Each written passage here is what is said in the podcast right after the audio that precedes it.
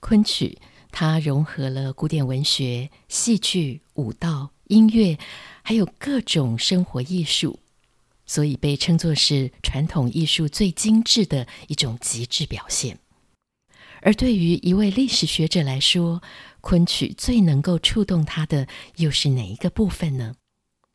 我们就来听听看郑培凯教授怎么形容他的最爱。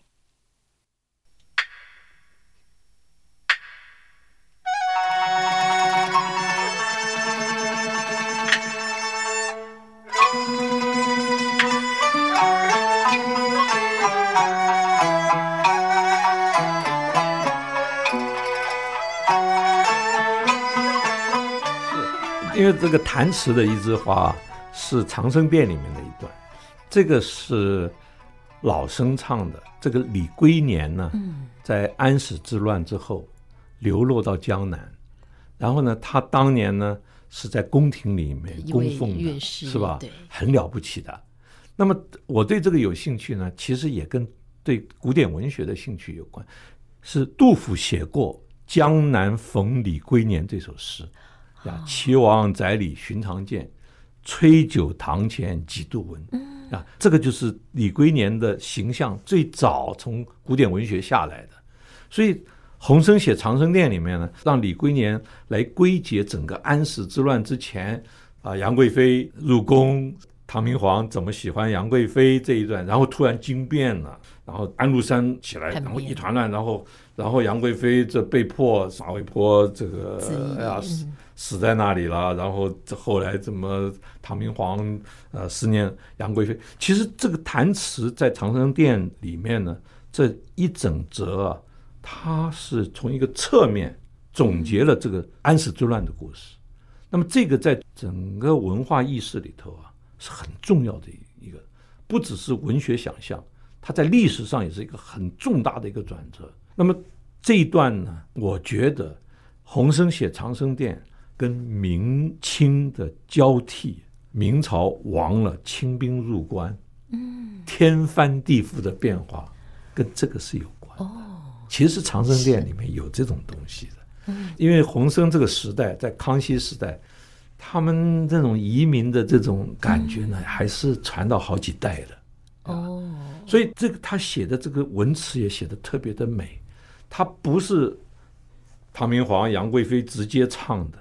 他是从一个侧面来唱，那么这一段一枝花在当时是非常有名的，在这个长生殿出来的时候，所以当时的俗语嘛，就是家家不提防，就是这个，不提防就是他这个一开头啊，这个户户收拾起，那是另另外就是千钟路里面那个家家不提防，那么这一段唱的很苍凉。我特别喜欢季振华唱的，季振华老师唱的弹词，唱的真真是好。所以他唱一枝花，我每次都很感动，因为他写的这种苍凉的感觉。你想想当时这个大唐帝国多么辉煌啊！这个开元天宝盛世，嗯，一下子整个败落，唐朝从此没有再真的恢复过。虽然说后来说有唐朝中兴啊，什么其实都没有了，真的真的唐朝的整个盛世就过去了。所以这个东西也很有意思。我有时候都会想到，就是说明朝中叶以后，中国真的是很繁荣开放啊，各种各样的东西都出来，像我们刚刚讲的什么园林啊、昆曲啊、是茶啊，各种各样的生活的享受，跟对于审美的一些境界的追求都出来了。可是清朝一来，慢慢就就消亡掉了，真的是消亡掉了。嗯，大家都讲这个清朝的盛世，可清朝盛世是一个政治军事的盛世，它不是一个文化的盛世，也不是艺术的盛世。你不能说这个有曹雪芹的《红楼梦》就就可以概括一切。我就说那个是天鹅之歌，曹雪芹的《红楼梦》是了不起的，总结了整个古典中国古典文学的天鹅之歌。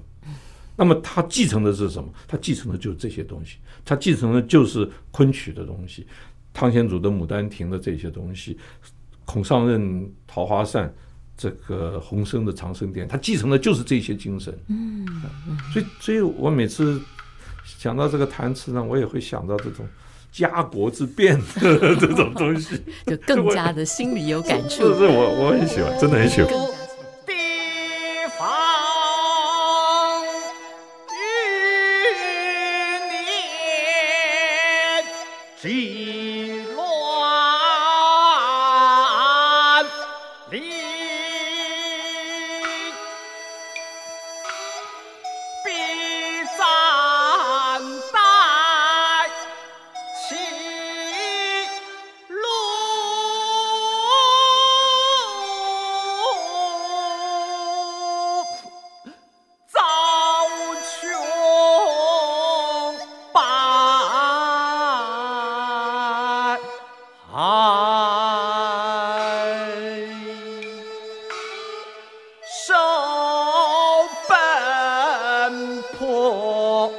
风尘。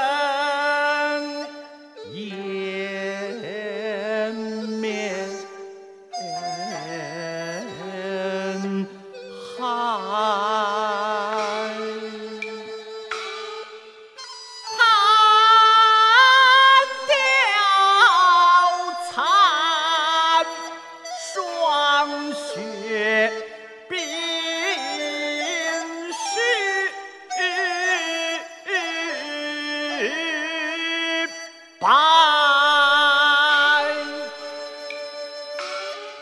今日一过，流浪天涯。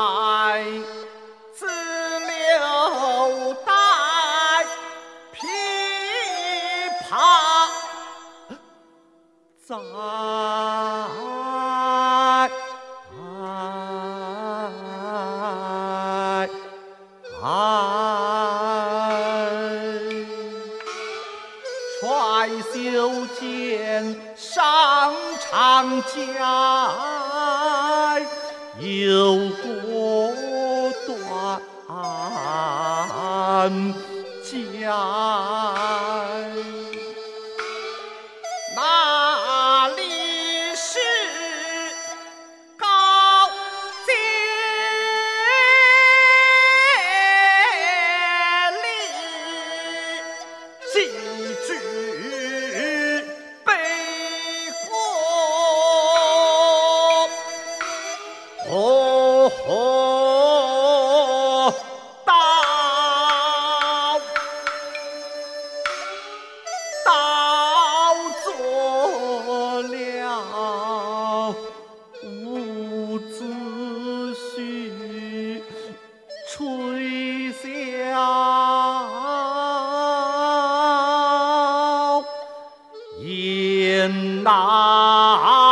心